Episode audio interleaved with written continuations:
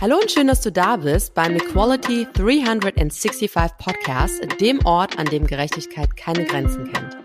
In meinem Podcast spreche ich mit inspirierenden Persönlichkeiten darüber, wie wir Vereinbarkeit, Gleichstellung, Diversity und Change fördern und neu denken können.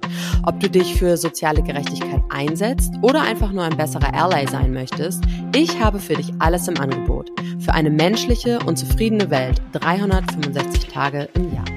Ein ganz herzliches Willkommen in meinem Podcast Equality 365, lieber Hans-Georg. Ich freue mich riesig, dass du heute da bist und dass du dir die Zeit für mich nimmst. Ähm, magst du vielleicht einmal mit uns teilen, wo bist du denn gerade oder wo befindest du dich gerade für die Aufnahme? Ich sitze in meinem äh, Homeoffice, äh, bequemes Büro im Altbau in Düsseldorf-Bilk und äh, ja, das habe ich seit 2008, äh, seit unsere Älteste ausgezogen ist. Äh, da haben wir auch ein bisschen nachgeholfen, um ehrlich zu sein. Seitdem habe ich ein eigenes Büro und äh, das war auch ganz gut, weil von 2008 an war ich zehn Jahre freiberuflich tätig und äh, ja, da braucht man ein Homeoffice und das nutze ich natürlich auch jetzt äh, weiter. Super, vielen lieben Dank. Ähm, stell dich doch bitte einmal kurz vor. Wer bist du und was machst du beruflich? Tja, wer bin ich? Äh, ja, ich bin Hans-Georg Schnelles, bin äh, inzwischen 66 Jahre alt, also in einem Alter, wo ich eigentlich nicht mehr arbeiten müsste. Und das haben mich viele schon vor fünf Jahren gefragt, wie lange musst du denn noch arbeiten? Ich habe immer gesagt, äh, ich, ne, die Frage stelle ich mir nicht, sondern es geht für mich darum, äh, wie lange kann ich arbeiten? Und ich mache eine Arbeit, die mir Spaß macht. Ich arbeite ja äh, zum Thema Väter und äh, ja, habe da spannende Projekte und die würde ich gerne auch zu Ende machen. Das heißt, in meiner jetzigen Situation bin ich auf jeden Fall dann bis Ende 24 äh, tätig und äh, ja, ein bisschen schreiben und ein bisschen Vorträge halten. Das denke ich mal, werde ich auch danach machen. Und ansonsten bin ich Vater von drei inzwischen erwachsenen Kindern. Äh, meine älteste wird 39 nächsten Monat. Mein Sohn ist 34 und meine jüngste ist 32 äh, meine Älteste hat äh, inzwischen drei Töchter, das heißt, ich bin dreifacher Großvater. Mein Sohn erwartet in den nächsten 14 Tagen auch sein erstes Kind. Es wird ein Sohn werden, das heißt, dann bin ich vierfacher Großvater. Wow. Und ich hoffe, dass die Geschichte, also dass da das nicht das Ende der Fahnenstange ist, sondern äh, zumindest meine Älteste, die drei, denke ich mal, die haben gesagt, das reicht. Aber bei den anderen beiden, denke ich mal, freue ich mich, wenn da noch das eine oder andere Enkelkind auch noch dazukommt. Ja, das kann ich gut verstehen. Herzlichen Dank und ähm, Glückwunsch schon mal. Also ähm, es ist eine spannende Zeit, die da auf dich und auch auf deine Kinder wartet. Ja, herzlichen Dank. Wir haben ja schon vorab gesprochen und du hast es jetzt gerade auch erwähnt, dass du drei Kinder hast. Ähm, wie war das denn damals für dich in der Zeit vom Nichtvater zum Vater werden? Wie hat sich das für dich angefühlt? Ja, das ist äh, für heutige Verhältnisse war ich äh, oder bin ich ein junger Vater. Also mein, äh, meine älteste ist gekommen 84, da war ich 27 Jahre alt und äh, war auch noch äh, mitten im Studium, weil ich eben nach dem Abitur zunächst mal eine Ausbildung gemacht habe, Handwerkerausbildung, weil ich nicht so richtig wusste, was ich denn nur studieren wollte oder sollte. und dann habe ich gedacht, was Anständiges zu lernen kann nicht schaden. Und davor äh, war dann auch noch der Zivildienst dran. Das heißt, ich habe erst mit, mit 23, äh, gut 23 angefangen zu studieren, war dann mitten im Studium, als unsere Älteste geboren wurde. Und äh, ja, Regelstudienzeiten gab es damals noch nicht. Das kann ich mal. Die Schlafgewohnheiten haben sich so ein bisschen geändert und äh, die größte Herausforderung war, meine Frau war damals ziemlich am Ende des Studiums und wartete auf die Referendarzeit. Äh, dann das hinzukriegen, dass wir ne, ab, und an hatte ich dann doch eine Veranstaltung in Duisburg und äh, meine Frau musste dann natürlich auch mal äh, äh im Rahmen der Ausbildung, also der Referendarzeit unterwegs sein und da halt die entsprechende Betreuung zu organisieren.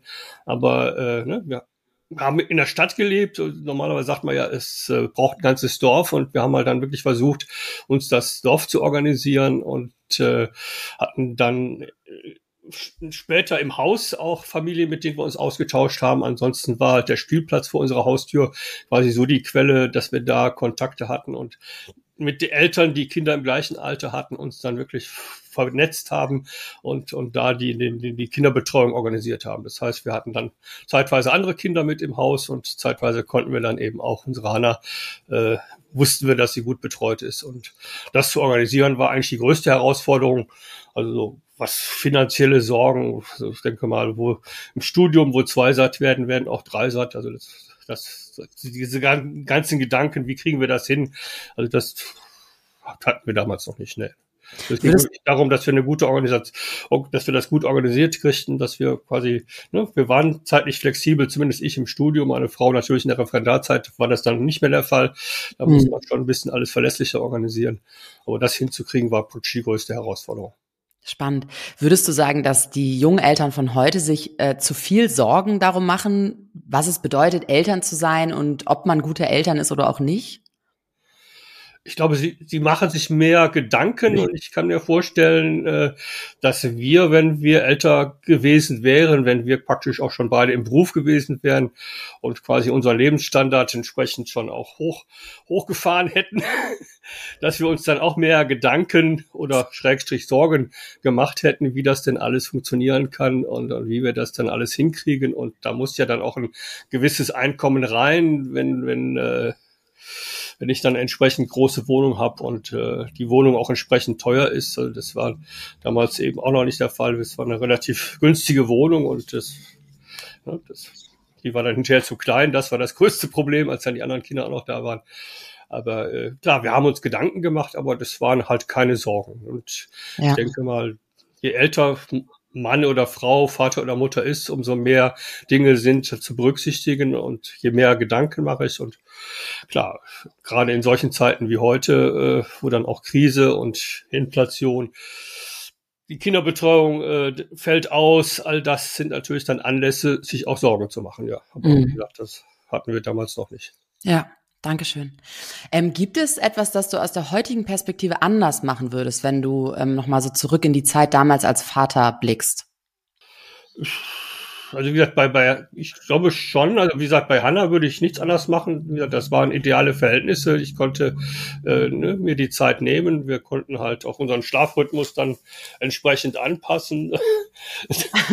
Und äh, wie gesagt, bei den zweiten und dritten Kind, also insbesondere dann auch äh, bei Matthias, wie gesagt, dann war, war ich eben auch schon beruflich tätig und, und äh, da denke ich mal, habe ich äh, ein Stück weit zu viel äh, ne, schon auch mich orientiert in, in, auf den Beruf und, und auf, auf die Dinge, die da eine Rolle spielen und äh, denke mal, da würde ich im Nachhinein auch etwas gelassener sein und, und äh, mehr Vater sein wollen.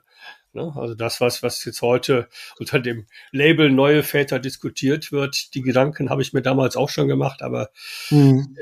ich habe es halt auch nicht oder zu wenig gemacht im Nachhinein betrachtet und, und äh, mich da äh, nicht so in Familie engagiert, wie ich es im Nachhinein vielleicht, äh, wo ich jetzt aus heutiger Sicht sagen würde, nee, das war zu wenig und das andere hättest du eigentlich, da hättest du mehr zurückschrauben müssen. Mhm.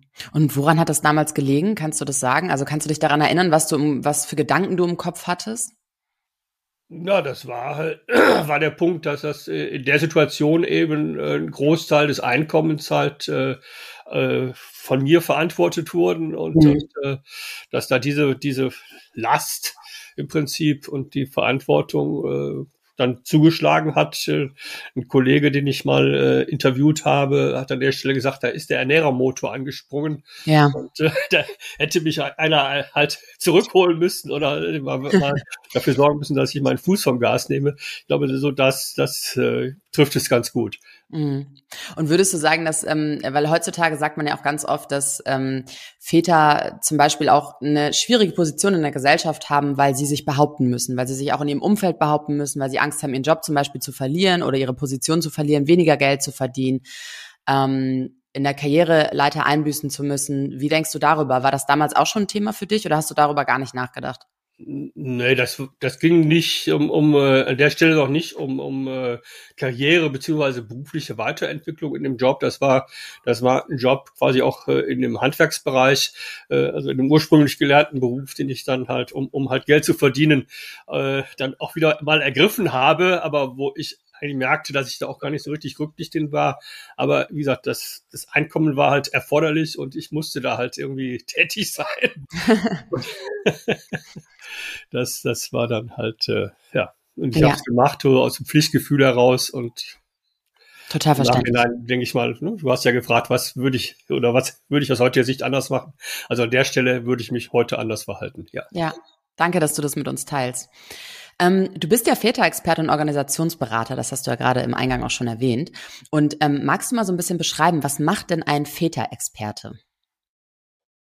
Ja, ein Väterexperte wird ja nicht geboren, sondern äh, das ist ja auch kein Beruf, den man irgendwo erlernen kann. Es gibt keine Akademie, wo man entsprechende Abschlüsse machen kann, sondern das sind natürlich äh, ja Erfahrungen und das ist äh, ein Wissen und eine Kompetenz, die ich äh, erworben habe. Zum einen natürlich auch äh, aus äh, meiner eigenen persönlichen und individuellen äh, Erfahrung als Vater, aber äh, was wichtiger ist, eben äh, in zahlreichen Projekten, die ich seit äh, ja, Ende der 90er Jahre halt äh, ja, machen durfte, wo ich dran beteiligt war und die ich dann halt später eben auch selber in, äh, initiiert und, und durchgeführt habe. Das heißt, da geht es eben darum zu schauen äh, in Unternehmen, wie ne, in Unternehmen, die auch für sich den Anspruch haben, halt äh, ja familienfreundlich, heißt hieß es ja lange Zeit, und heute ja leider wieder. Zwischenzeitlich ging es dann mal um, um Familienbewusstsein. Äh, da eben mal den Finger in die Wunde zu legen, so war es zumindest das Ende der 90er, Anfang der 2000er Jahre. Ja, was heißt das denn äh, für die Männer in eurem Betrieb, für die Väter? Habt ihr die mit im Fokus und, und äh, eben darauf zu schauen, äh, von der Seite der Unternehmen her, aber eben auch äh, zu gucken, äh, ja, was hat denn die Väterforschung da inzwischen äh, herausgefunden? Wo sind Stellschrauben, äh, die ich auch als Unternehmen bedienen kann? Oder wo braucht Väter entsprechend auch Unterstützung, um äh, ihrem Wunsch, äh, mehr für Familie da zu sein, von Anfang an eben auch eine Beziehung, eine Bindung zu ihren Kindern aufbauen zu können?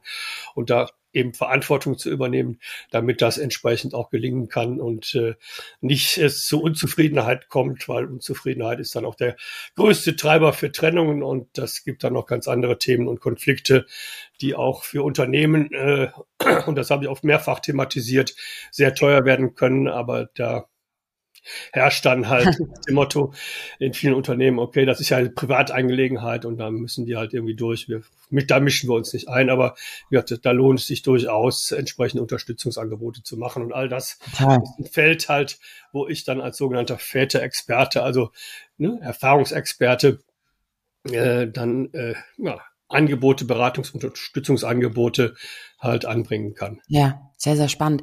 Und wie ähm, nimmst du die Nachfrage dafür wahr von den Unternehmen? Ich ähm, habe irgendwie immer das Gefühl, wenn ich mit Leuten und, und Menschen aus der Vereinbarkeitsbubble ähm, spreche, dass ähm, wir alle immer ganz gewillt sind, was zu verändern und ähm, sich ja tatsächlich auch sehr, sehr viel verändert hat, gerade jetzt in den Jahrzehnten, die du ähm, schon miterlebt hast. Ähm, und trotzdem habe ich das Gefühl, dass ähm, ja die wirkliche Umsetzung, da hapert es dann ganz oft noch in Unternehmen. Wie nimmst du das wahr? Was sind da deine Erfahrungen? Ja, das ist, denke ich mal, genau so, wie du das gerade beschrieben hast. Also wie gesagt, äh, Ende der 90er Jahre war das ja wirklich ein Pionierfeld. Äh, da war das Thema, kam, kam das Thema gerade auf, aber äh, insbesondere in Bezug auf, auf äh, Mütter und, und äh, gut qualifizierte Frauen, die, äh, ne, und das war ja auch der Anlass, der Ausgangspunkt des ersten Projektes, wo ich dann tätig war, dass der Erziehungsurlaub äh, in den 90er Jahren auf drei Jahre verlängert worden ist, mhm. ist halt vielen Unternehmen mal klar geworden, dass da äh, ja gut qualifizierte Beschäftigte äh, rausgehen und äh, vielfach auch äh, ne, die volle Zeit in Anspruch genommen haben. Das heißt, sie waren dann, äh, wenn sie vielleicht drei Kinder sogar bekommen haben, sieben oder acht Jahre raus. Und äh, das war dann schon äh, schmerzlich und das war denen auch schon klar, dass da an der Stelle äh, Angebote vielleicht äh, die Zeit etwas verkürzen konnten. Aber äh, Väter waren da überhaupt noch nicht im Blick. Und als ich dann Anfang der 2000 2000, also 2004 habe ich dann äh, das erste Projekt angefangen und hier in Nordrhein-Westfalen die sechs Unternehmen erstmal abgeklappert, die damals schon das Audit Beruf und Familie hatten und habe ah. da eben wirklich in, in, in Telefongesprächen nachgefragt, ja, ihr macht ja tolle Sachen, aber hm. wie sieht's denn aus? Äh, habe ja auch Angebote für die Väter, und wo ich dann merkte, ja, so eine Schweigesekunde und nach dem Motto, ja, wie, wie, wie meinen Sie denn jetzt die Frage? Mhm. Dann, äh, ach, ja, Sie meinen die, die Exoten, die, die, die, die den Erziehungsurlaub nehmen. ja, ja, da hatten wir im letzten Jahr mal einen, aber dieses oh. Jahr noch nicht. Aber ne, das war dann das Niveau so 2003, 2004. Aber das hat sich ja dann auch Gott sei Dank geändert. Wie gesagt, im Herbst 2004 hat Renate Schmidt die äh, hatte einen Vätermonat angekündigt und dann ist ja Frau von der Leyen Familienministerin geworden und hat dann zwei Vätermonate durchgesetzt und äh, das war dann schon ein Riesenkatalysator auch äh, für das Thema in Unternehmen, wo dann irgendwann auch dem letzten klar war, ja, okay, die Väter haben das Recht, zwei Monate in Anspruch zu nehmen. Aber jeder Vater, der dann ja mehr wollte, in Anführungsstrichen, der halt wirklich dass sich das partnerschaftlich aufteilen wollte mit seiner Frau, der Mutter der Kinder, äh, war dann wieder im Rechtfertigungsdruck, ne? wie, mhm. wie du willst vier Monate, du willst sechs, du willst sieben oder sogar zwölf.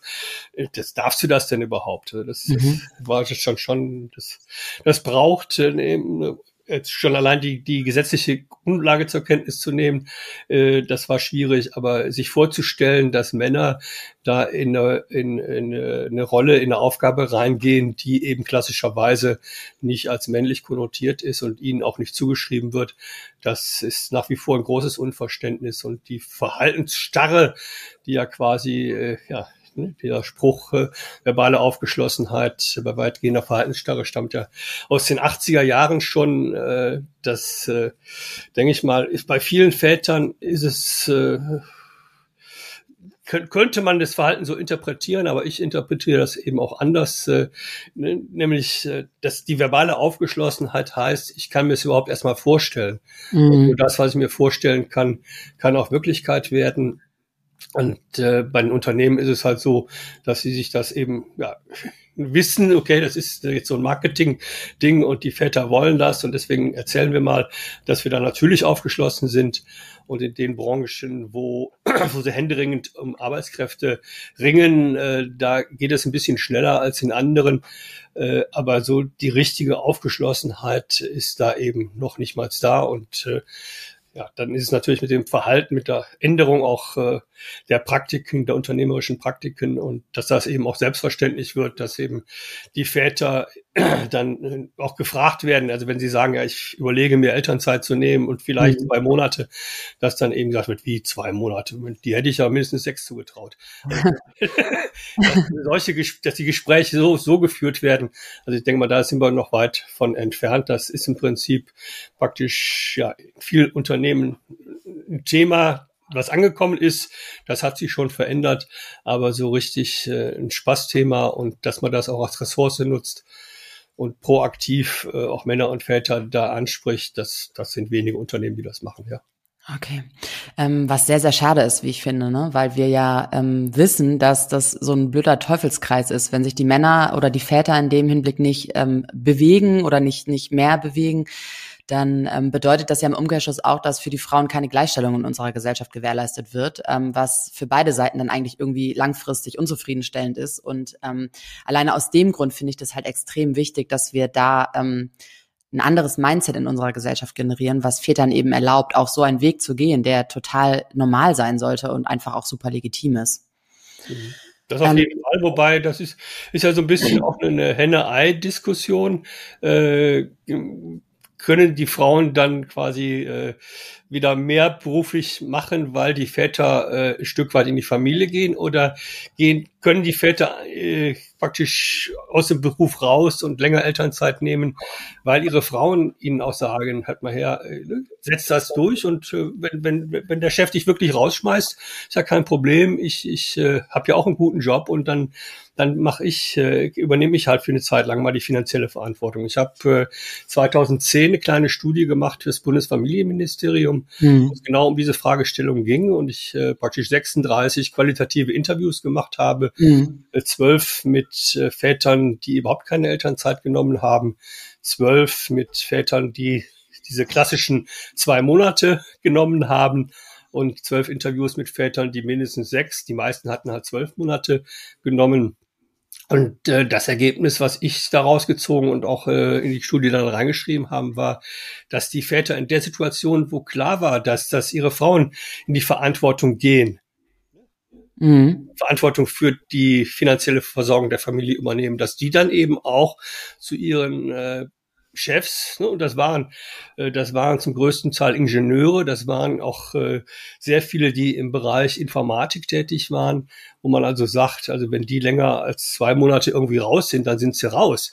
Mhm. Aber äh, die haben es dann auch hingekriegt, äh, praktisch Arbeitsbedingungen durchzusetzen äh, in den zwölf Monaten Elternzeit, die dann ja gepasst haben, gepasst haben für das Unternehmen, äh, aber eben auch für sie, die dann eben ganz klar die Verantwortung in der Familie und mit den Kindern übernommen haben. Ja. Das war dann wirklich das Gefühl, ich, ne, ich kann da wirklich jetzt auch pokern.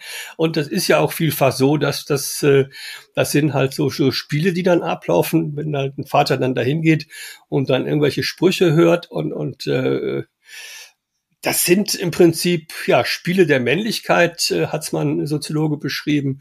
Äh, und wenn ich da praktisch auf ein Gefühl habe, dass ich praktisch gute Karten habe, um mal in diesem Spielbild zu bleiben und und äh, die gegebenenfalls auch auf den Tisch legen kann, also wenn es ums Zeigen geht, dann äh, haben die Männer, die mit denen ich da gesprochen habe, eben alle erfahren, dass in der Situation, wo äh, ihren Vorgesetzten, ihren Chefs und Chefinnen klar war, sie meinen das ernst, hm. Und die machen das auch so oder so, die ziehen das durch, dass es dann eben darum ging, auch eine gute Lösung für beide Seiten zu finden. Absolut. Und ich denke mal, äh, da brauchen Väter eben viel mehr Ermutigung, dass, äh, dass sie da, äh, ne, dass sie das auch durchziehen und machen. Und wie gesagt, da ist eine Partnerin, die entsprechend bereit ist, auch äh, in die volle finanzielle Verantwortung zu gehen, ist da wirklich praktisch das Picasso. Ja, ja. Nee, ich gebe dir da total recht und ich glaube auch, dass es von Lebens, ähm, Lebensvorstellung und, und ähm, ähm, wie sagt man, Lebensumstand quasi ähm, total individuell gehandhabt werden muss. Ne? Man darf da keine Pauschalaussage treffen, weil A, gebe ich dir recht, muss äh, die Partnerin in dem Fall oder auch der Partner dann ähm, ähm, natürlich bereit sein, auch diese Verantwortung zu übernehmen. Und gleichzeitig finde ich, muss aber ja auch die Politik bereit sein oder die Politik und Wirtschaft bereit sein, bestimmte Regelungen ähm, einfach mal ja zu verorten, die eben bedeuten und unterstützen, dass Väter sich dafür bereit fühlen und Mütter wiederum auch die Verantwortung übernehmen können. Beispielsweise auch was Betreuungsangebote angeht. Ähm, weil ich finde zum Beispiel, es muss ja gar nicht immer dieses Entweder-Oder sein. Ich finde, beide Elternteile sollten arbeiten können und meinetwegen auch Vollzeit, wenn sie es wollen. Aber das geht halt nicht, wenn wir keine Betreuungsangebote haben, die, auf die wir uns verlassen können. So ganz einfach gesagt. Und ähm, ja, das ist ja eben auch nicht erst ein Thema seit gestern. Und ich glaube, darauf wollte ich eher hinaus. Ne? Gar nicht, gar nicht unbedingt dieses Entweder-Oder, weil ich finde, beide haben das Recht, arbeiten zu dürfen, weil das ja auch ganz viel mit Persönlichkeit, ähm, ähm, seinen Bedürfnissen nachgehen, persönlicher Entwicklung zu tun hat, was ja auch für uns Menschen wichtig ist. Ne? Also diese Anerkennung wollen wir ja alle irgendwie erfahren. Und ähm, wenn du das gerne über den Job machst und äh, dir das auch einfach gut tut, wie du zum Beispiel beschreibst, du sagst, du könntest in Rente sein, aber du arbeitest einfach auch gerne, so, dann muss es doch legitim sein, dass das irgendwie geht. Genau, also das mit dem Entweder-Oder, das wieder, das habe ich eben auch schon, äh, kann ich mich erinnern, Ende der 90er Jahre, wenn ich dann in Unternehmen war oder dann waren eben auch die ersten Gleichstellungsbeauftragten, die damals äh, schon auch Veranstaltungen zu dem Thema äh, durchgeführt haben und äh, wo ich dann gemeinsam mit einem einem Geschäftsführer. da waren wir dann zu zwei, zwei Männer, Männer auf so einer Veranstaltung und dann so ein bisschen was erzählt haben, wie wichtig das Thema eben auch für Männer ist. Und äh, ne, wie gesagt, da war eben eine These oder eine Folie von mir, das mit dem Entweder-Oder. Das ist eigentlich, äh, ich glaube, war, glaube ich, der Economist, wo das schon in den 80er Jahren mal drinne stand, dass das eigentlich eine typisch deutsche Frage ist, dass, dass das in anderen Ländern gar nicht so die Frage aufkommt, äh, sondern mhm. es geht um das sowohl als auch und es ist immer besser, mehr als zwei Möglichkeiten zu haben. Und klar, die passenden Rahmenbedingungen sind, sind unabdingbar äh, für, für eine Handlungs, äh, für Handlungsmöglichkeiten von Männern und Frauen in dem Bereich. Und, und äh, ja, Kinderbetreuung, gute qualitative Kinderbetreuung, wo ich das Gefühl habe, meine Kinder sind gut aufgehoben, denke ich mal, das ist das, worauf es als erstes ankommt, wo, wo ich als erstes drauf gucke, äh, als Familie, ne, wenn ich dann entscheide, wie machen wir das und äh, wer kehrt wann, in welchem Umfang wieder äh, äh in die Erwerbsarbeit zurück. Ne? Wenn es da keine Angebote gibt, dann sind natürlich die entsprechenden äh, Handlungsmöglichkeiten total eingeschränkt. Und äh, ja, das, was das Politik, was Familienpolitik formuliert, wo ja die strukturellen Rahmenbedingungen sind, eben auch für Männer und Väter, das ist dann natürlich auch entscheidend oder mitentscheidend dafür, dafür, wie ich mich da verhalten kann. Also wenn ich mir jetzt das, das Herumgeeiere um, um die ja, sogenannte Partnerschafts- oder Partnerschaftsfreistellung anschaue, wo Deutschland äh, sich zunächst mal auf den Standpunkt gestellt hat, äh, ja, das, das haben wir ja schon und das, äh, wir haben ja eine Elternzeit, die lang genug ist. Und dann, nachdem die EU gesagt hat, ja, nee, das so einfach ist es nicht, also das ist schon was anderes, äh, sie dann so in die Pötte gekommen sind und ja, nachdem dann alle drei jetzigen Ampelparteien das auch im, im äh, Wahlprogramm hatten, sie das äh, ja quasi für nächstes Jahr angekündigt haben. Aber ne, Spiegelmeldung von gestern Abend, äh, die FDP jetzt schon wieder äh, anfängt da äh, zu sagen, okay, das ist doch eigentlich viel zu teuer, das können wir den Unternehmen nicht zumuten. Äh, sorry, also entweder möchte ich äh, da wirklich eine gleichberechtigte äh, Aufteilung von Erwerbs, also von bezahlter Arbeit und unbezahlter Familienarbeit hinbekommen und äh, den, den Vätern eben auch die Möglichkeit geben, von Anfang an da einen guten Einstieg zu finden. Oder ich will es nicht, aber äh, das, das dieses Herumgeeiere zeigt doch schon, dass da äh, ja den Vätern das eigentlich nicht zugetraut, nicht zugemutet, in Anführungsstrichen, wird und äh, dass da die, die Zielvorgaben irgendwie unklar sind. Und das ja. erschwert das Ganze natürlich noch äh, unnötig. Ja, Dankeschön. Ähm, wieso ist es deiner Meinung nach auch im 21. Jahrhundert so unglaublich schwer, Vereinbarkeit zu leben und die Politik dazu zu bewegen, bestimmte Maßnahmen zu ergreifen, die eben das Leben von vielen Menschen, aber schlussendlich ja auch von vielen Organisationen vereinfachen würde und auch wirklich effizient gestaltet. Woran liegt das? Ja, das ist eine gute Frage. ich denke mal, äh, wir, und damit meine ich jetzt, oder damit äh, beziehe ich jetzt die, die Väter und, und auch äh, die Mütter mit ein, sind da vielleicht entsprechend nicht, nicht laut genug und, und äh, fordern eigentlich da an der Stelle nicht das ein, was, was, was äh, wir uns vorstellen und äh, machen vielleicht dann eben auch, wenn, wenn wir denn wieder abstimmen dürfen, äh, ja, schauen wir denjenigen, äh, die wir da wählen, nicht so richtig auf die Finger. Das sind dann immer so, in Sonntagsreden wird dann die kinderfreundlich, also Deutschland soll das kinderfreundlichste Land überhaupt werden und bla bla bla.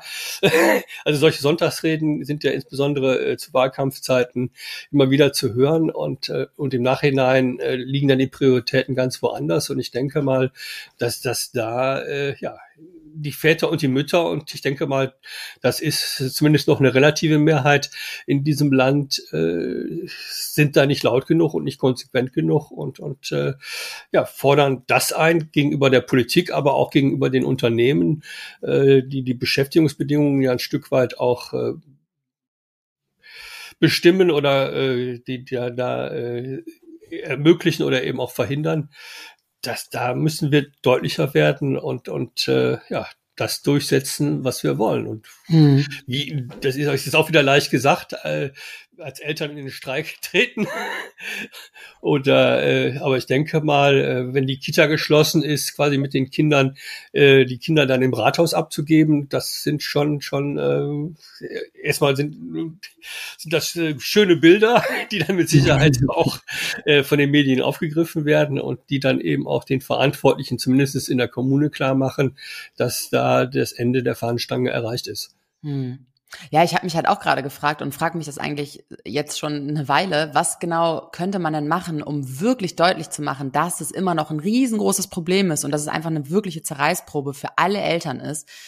Ähm, und ein Gedanke ist natürlich, der ist sehr radikal, ähm, aber zu sagen, man, man streikt wirklich im wahrsten Sinne des Wortes, ne? Und stellt sich zurück und sagt, nö, es geht einfach nicht mehr. Aber der Punkt ist halt irgendwie, das bringt ja auch nichts, weil wenn alle, alle Eltern jetzt sagen würden, wir streiken und wir machen so nicht weiter, dann ähm, ja, würde ja auch ein heilloses äh, Chaos wahrscheinlich passieren, was niemandem irgendwie was bringt. Ähm, da würden wir ja praktisch auch unseren eigenen Kindern schaden. Das ist ja, genau. das, ist ja das Erpressungspotenzial äh, im, in, im gesamten sozialen Bereich, dass, ja. dass, äh, dass äh, die Beschäftigten dort und in dem Sinne, im weiteren Sinne sind das die Eltern ja auch Beschäftigte im sozialen Bereich, ja. dass ich da äh, äh ja immer eine Verantwortung für meine Klienten äh, oder Patienten oder Kinder verspüre, Kinder natürlich die eigenen Kinder insbesondere Besondere und da äh, natürlich sage, okay, das, ich möchte natürlich nichts machen, was denen auch nur ein bisschen schadet. Ne? Also da ja. wird dann im Krankenhaus immer die Notversorgung aufrechterhalten und, und ne? ja, guter Vergleich. Ähm, was sind denn einige der schwierigsten Herausforderungen für Väter, insbesondere auch im Hinblick auf die Erziehung und Entwicklung der eigenen Kinder? Deiner Meinung nach? Also der, der schwierigste Punkt ist erstmal, dass, dass, äh, dass ich für mich als Mann, als Vater äh, erkenne oder auch äh, lerne, dass ich da genauso kompetent bin wie meine Mutter und dass meine Bedeutung für die Entwicklung des Kindes ja genauso groß ist wie die meiner Partnerin. Und äh, ja, da ist halt die gesellschaftlichen Zuschreibungen und auch äh, im Bereich der, der Pädagogik und der Psychologie gibt's da äh, ja, immer noch unterschiedliche Schulen. Aber wenn ich denn als Vater und deswegen ist ja die ne, sogenannte Vaterschaftsfreistellung ja auch so wichtig, wenn ich von Anfang an quasi dabei bin und erlebe, dass es die geborene Mutter nicht gibt, sondern dass ne, meine Partnerin das in dem Moment, wo sie es tut, lernt und ich das genauso gut erlerne, indem ich es mache, weil, wie gesagt, da gibt es auch eine tolle Studie dazu, die Lernimpulse vom Kind ausgehen, also im mhm. Umgang mit einem Säugling, auch wenn der kein einziges Wort mit mir sprechen kann und sagen kann, hör mal her, du musst es so machen und das hat mir gerade wehgetan. Äh, das braucht's nicht, weil, wie gesagt, das sind Impulse, die gehen über die Muskeln, die gehen über den Hautkontakt und das sind Erfahrungen, die sind maßgeblich und die sind fundamental und die muss ich machen oder die kann ich machen. Und dann ist es natürlich leichter, als wenn ich dann zu einem späteren Zeitpunkt einsteige, ne, vielleicht in dem klassischen Sinne, wie es von Frau von der Leyen gedacht worden ist. Die Mutter macht die ersten zwölf Monate, also krabbeln lerne ich bei Mama mhm. war die Kampagne, laufen dann bei Papa. Und noch früher hieß es ja, ja, die Väter kommen dann ins Spiel, äh, wenn die Kinder im ballfähigen Alter sind. Das war oh ja ein bisschen später. ja, und dann ist der Zug natürlich schon, ja, der ist abgefahren, der hat eine bestimmte Geschwindigkeit. Und um dann als Vater da ja, reinzukommen, draufzukommen, da hetze ich mich ab und äh, bin eigentlich immer ein bisschen zu spät dran und, und äh, bin dann außer Atem und habe eigentlich auch nicht die Kompetenzen, die ich zu dem Zeitpunkt schon brauche. Und äh, ja, das eben für mich als Vater zu erkennen und zu wissen, dass da es auf den Anfang ankommt und ich mich von Anfang an darauf einlasse, eben äh, ja durch die Vaterschaftsfreistellung und auch durch die Elternzeit und eben auch durch eine, vielleicht eine Arbeitszeitreduzierung äh, in einem bestimmten Zeitraum dass das eben fundamental ist und ja, das als einzelner Mann, als einzelner Vater ist es halt schwierig, das zu erkennen. Dafür braucht es halt den Austausch mit anderen Vätern, äh, die da schon auch Erfahrungen gemacht haben und eben auch die Ermutigung, äh, Mensch, ne, auch wenn du das bis jetzt, ne, wenn du keine Geschwister hattest, wo du vielleicht schon das eine oder andere miterlebt hast oder ne, das, das, ist, das ist kein Hexenwerk. Das, das, das kannst du und, und äh, ne, auch, äh, was weiß ich, auch die, okay, die Windeln, die riechen im bestimmten Alter dann auch nicht mehr so schön. Das ist, das ist alles kein Thema. Das ist die anderen, alles andere, was du mit deinem Kind erleben wirst, das ist tausendmal schöner und das lohnt sich. Und äh, ja. die Erfahrung, ne, sich darauf einzulassen und die Erfahrung zu machen. Ja. Das ist das Wichtige. Toller Tipp, Dankeschön.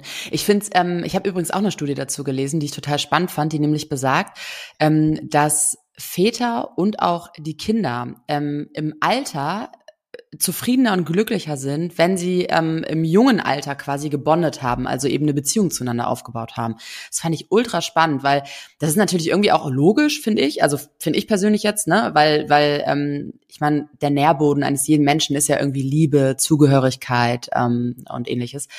Und entsprechend fand ich das total ähm, eingängig, aber gleichzeitig auch irgendwie schon spannend, ähm, dass das so einfach in Anführungsstrichen sein kann ähm, und man so viel damit für Erwachsene bewegen kann.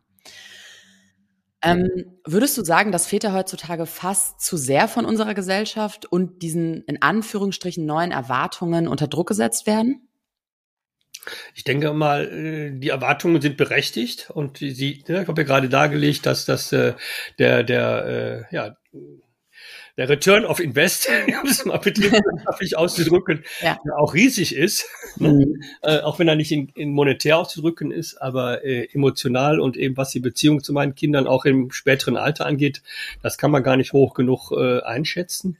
Ich denke mal, äh, was dann den Druck macht, ist die Summe der Erwartungen und dass eben die Erwartungen äh, so vielfältig oder so viel geworden sind. Also ne, vor, vor 40, 50 Jahren war die Erwartung, okay, ne, wenn ich als Mann Vater werde, dann bin ich für die finanzielle Versorgung der Familie verantwortlich und es reicht aus, wenn ich dann vielleicht abends noch eine, ne, kurze gute Nachtgeschichte erzähle oder einen gute Nachtkuss gebe und am Wochenende, am Samstagvormittag äh, vielleicht mit meinen Kindern irgendwas mache, um, um der Mutter zu ermöglichen, äh, den Haushalt schön sauber zu machen fürs, für den Sonntag. Äh, das, das war halt äh, überschaubar, das war relativ einfach und äh, dem konnte man auch entsprechend, sage ich mal, ohne sich einem großen Druck ausgesetzt zu fühlen. Und heute ist es halt so, äh, dass, ja, und das ist ja auch gut so, dass es eben nicht, nicht mehr so ist wie früher, dass ich eben viel mehr Möglichkeiten habe, dass ich mich eben als Vater dafür entscheiden kann, eben auch ja wirklich Vater zu sein und viel Zeit mit meinen Kindern zu verbringen.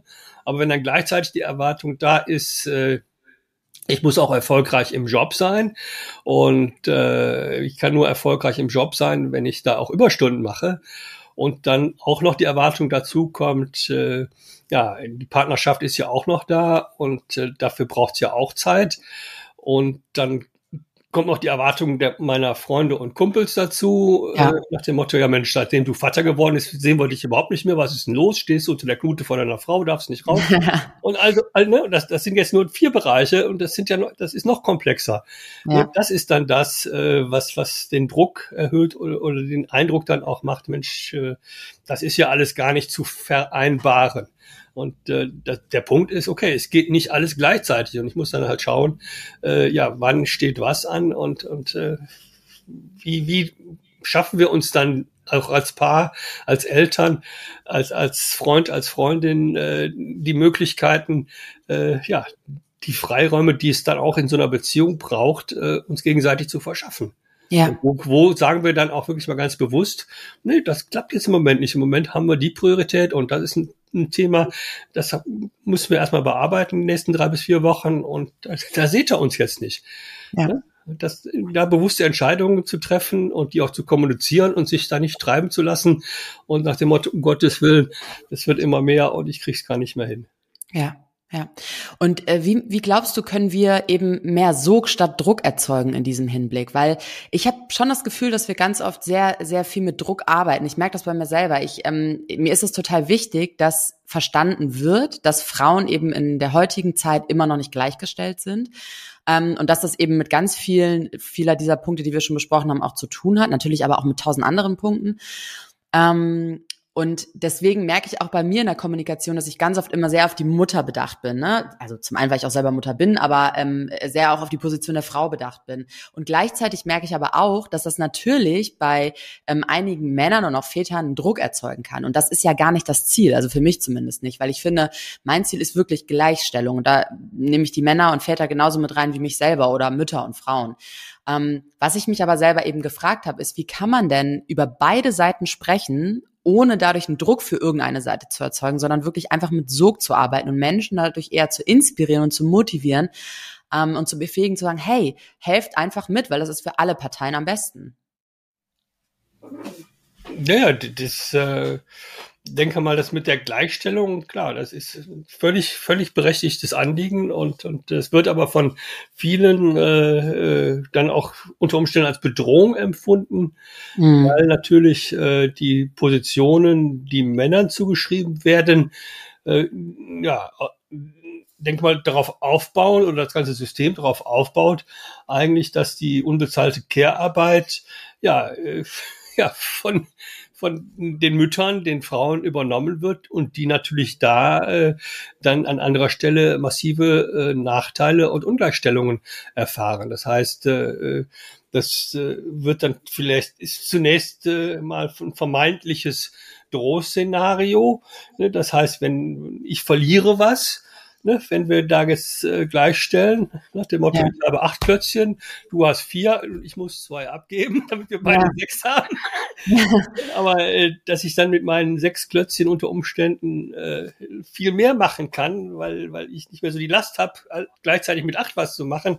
Das heißt, dass ich die, die äh, Zeit, die ich da gewinne, äh, oder die Zufriedenheit, die ich gewinne, äh, dass das eben auch ja dann ein Gewinn an Lebensqualität ist und dass eben auch vor allem die Partnerschaftszufriedenheit äh, da zunimmt und, und ich denke mal, das muss mehr in, auch in den Vordergrund gerückt werden. Ne? Äh, das sind auch hier auch verschiedene Ebenen. Also auf der einen Seite diskutieren wir das mit der Gleichstellung gesellschaftlich und äh, es gibt ein zuständiges Ministerium, mhm. ein zuständiges Ministerium dafür im Land, im Bund und und äh, es wird auch in den Medien diskutiert. Auf der anderen Seite habe ich dann natürlich wieder die individuelle Ebene auch, äh, ne, wo ich dann ja und äh, wo, wo, ich vielleicht eben auch äh, als als Mann, als Vater nicht gelernt habe, so eine Auseinandersetzung auch zu führen oder eben auch äh, ein Stück weit hilflos da stehe und sage, ja, aber ich, ich versuche doch nur mein Bestes und äh, mit dem, was ich da mache, ich mache die Überstunden doch, um um äh, uns als Familie was zu ermöglichen und schönen Urlaub und so weiter. Ja, das ist alles schön und gut, aber wie gesagt, da muss man dann wirklich auch äh, hingehen als Paar, als Mann und Frau oder welcher Konstellation auch immer und gemeinsam überlegen, okay, wollen wir das so? Ist das wirklich unser Ziel? Und, und äh, ist, ist das dann die Ungleichstellung der Preis dafür oder äh, wollen wir es lieber anders? Und äh, ja. Und in diesem, danke, danke schön, Hans-Georg. Ich finde deine Perspektive super und ähm, kann mich damit sehr gut identifizieren.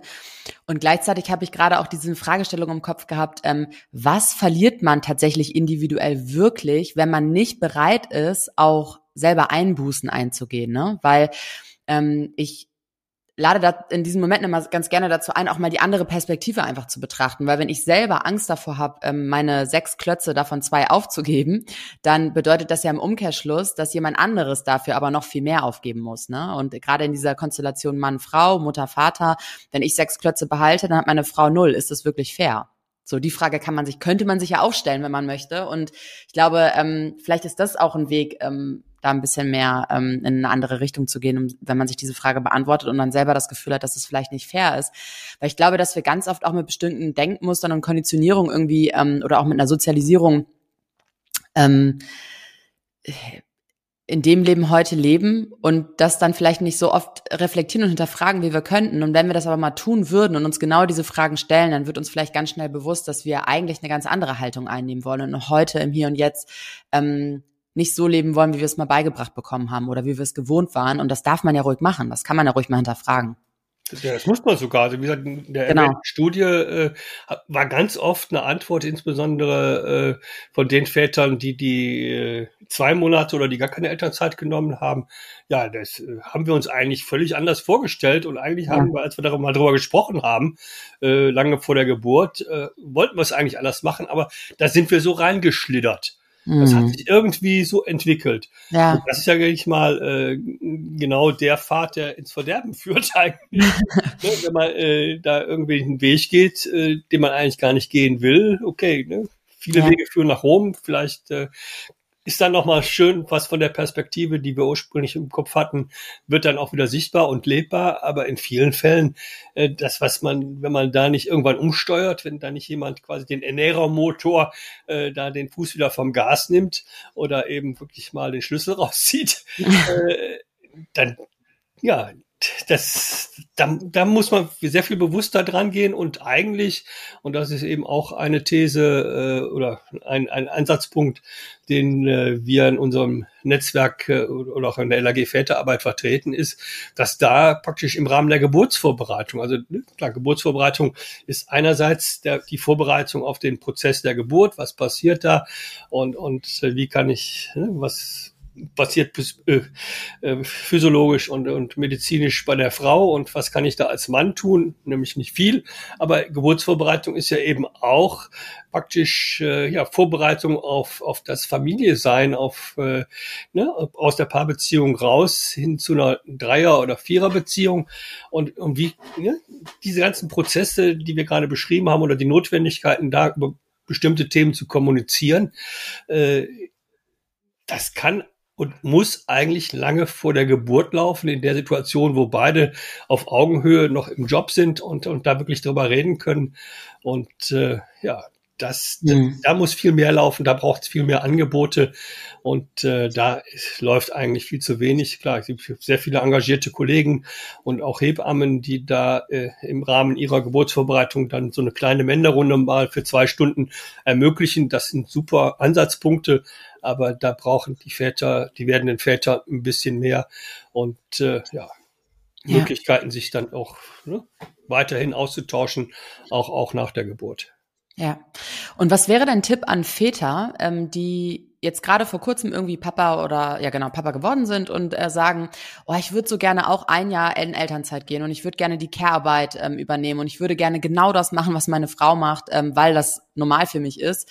Ähm, ich traue mich aber nicht, weil mein Umfeld es einfach nicht zulässt. Weder meine Freunde noch mein Arbeitsumfeld, mein Chef versteht es schon gar nicht. Was kann ich tun, um da meine Position beizubehalten und Haltung einzunehmen?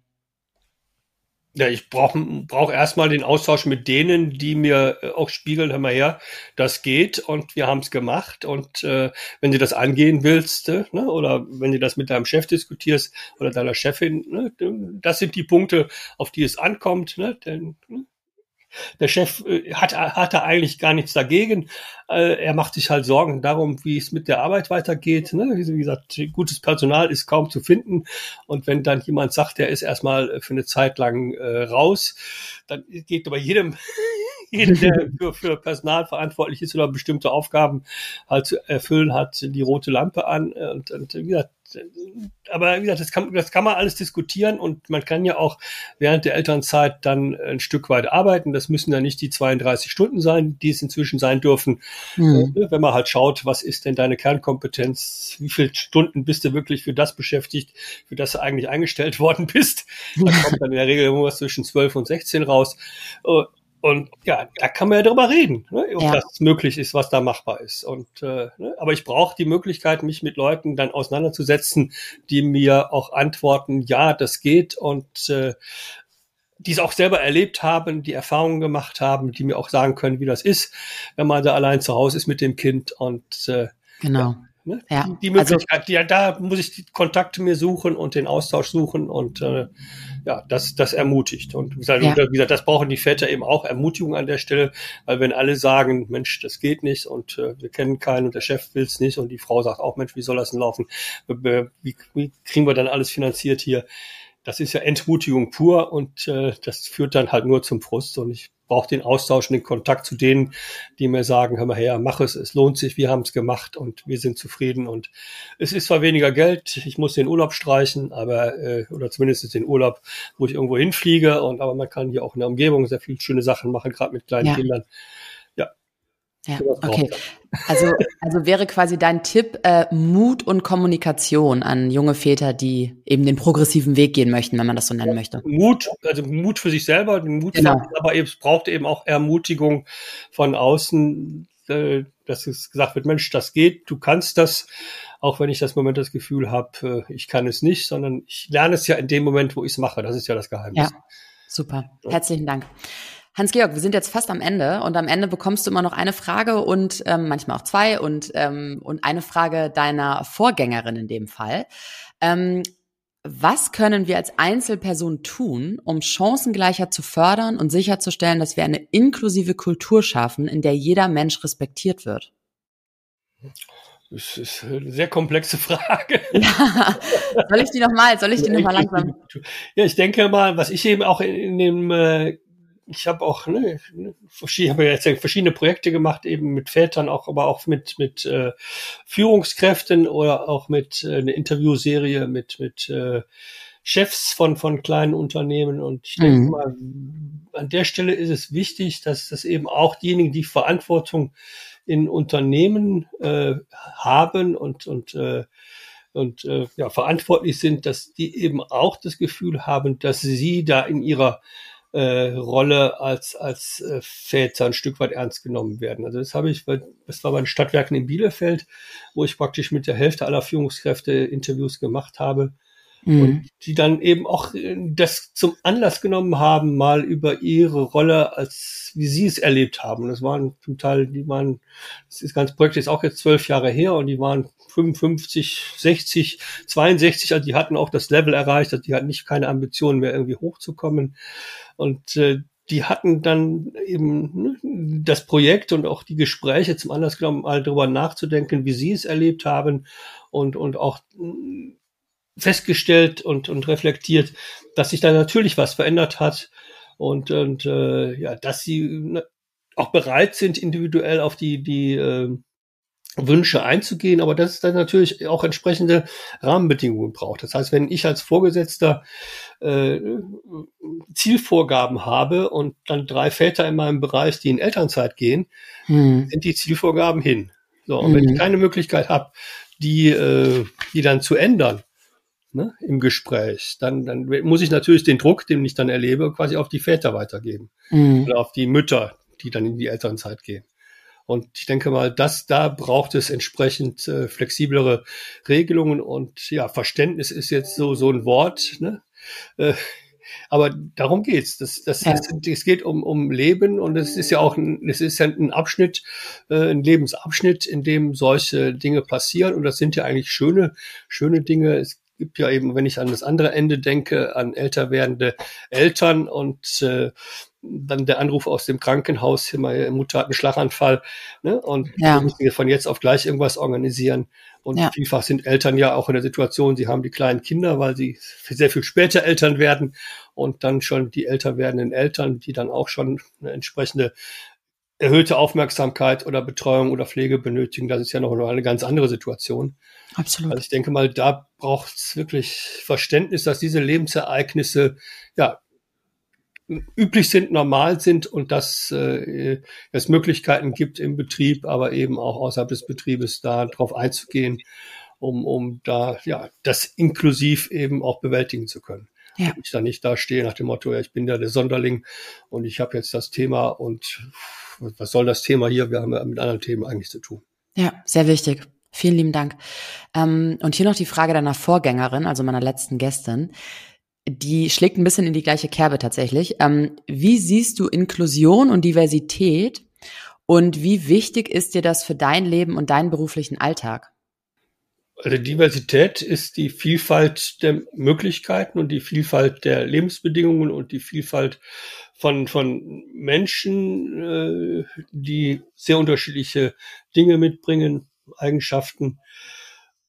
Und äh, ja, ich denke mal, das sind alles, das sind, äh, ne, in Bezug auf die Väter drücke ich das eben auch so aus, dass das Ressourcen sind und dass, wenn ich äh, Herausforderungen habe, es immer gut ist, wenn ich äh, bei den Ressourcen dieser Menschen der Väter in meinem Falle ansetze und eben nicht auf die Defizite und auf die Probleme schaue, äh, sondern eben sag, ihnen unterstelle, dass sie zum einen auch in der beschissensten Lebenssituation noch Ressourcen mitbringen und mhm. dass sie eben auch äh, eigentlich ein guter Vater sein wollen. Das, was dann gut, wie das definiert wird, ist, da gibt es unterschiedliche Möglichkeiten, aber, äh, dass ich ihnen da den guten Willen unterstelle und dann gemeinsam praktisch äh, ja die Voraussetzungen schaffe, um da äh, ja die Herausforderungen und äh, die Lösung zu finden, also die die Lösung für die Herausforderung zu finden, die dann da jeweils anliegt. Also das sind äh, für mich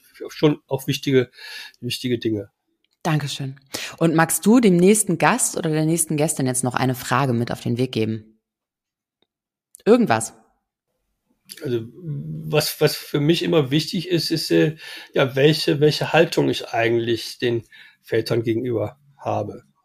Mhm. Ob ich ihnen unterstelle, dass, dass sie das, was ich jetzt gerade gesagt habe, dass sie Ressourcen haben und dass sie eigentlich guten Willens sind, da äh, ihre Vaterschaft äh, ja gut auszugestalten oder äh, ob äh, ich sag, äh, da die Haltung hab, Mensch, die wollen sich ja eh nur drücken und die gehen zur Arbeit äh, oder zur Erwerbsarbeit in die, in die Firma, weil es da schöner ist und weil es zu Hause mit den Kindern ist ja eh nur stressig.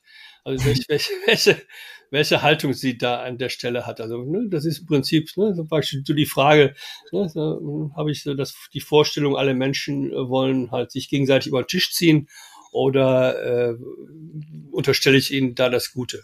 Genau. Das, das, darauf zielt die Frage. Ich ist ja noch nicht so als richtig als Frage formuliert, aber wie gesagt, du, spielst denen ja nicht das vor, was ich gesagt habe. dass nee, die Fragen nee, nee. der Vorgängerinnen vorgestellt. spielst, doch, doch, die müssen sich dann erstmal, doch, doch, die müssen sich dann erstmal einen 10-Minuten-Slot von dir anhören. Nee, ich finde die Frage richtig gut. Das ist ja auch so ein Grund ähm, oder so eine Basis aus dem systemischen Coaching, ne? dass man Menschen immer das Positive erstmal unterstellt und eben nicht das Negative. Und ich glaube, darauf wolltest du ein bisschen abziehen erzählen, oder? Mhm. Okay. Ähm, Hans-Georg, vielen lieben Dank für deine Zeit und dass du heute mein Gast warst. Ich fand das mega spannend. Ich finde deine ähm, Perspektiven total super und ich finde es auch total spannend ähm, zu sehen, aus welcher Zeit du quasi kommst und, und ähm, wie, sich, wie sich das für heute, äh, bis heute für dich entwickelt hat und wie du auch eben beide Sichtweisen ähm, mal dargestellt hast. Also vielen, vielen lieben Dank. Ich habe mich wirklich von Herzen gefreut und wünsche dir heute noch einen wundervollen Tag. Ja, alles klar. Das war schon wieder für heute. Wenn dir diese Episode gefallen hat, dann abonniere meinen Podcast und unterlasse mir gerne eine Bewertung. Bis zum nächsten Mal. Merci und bye bye.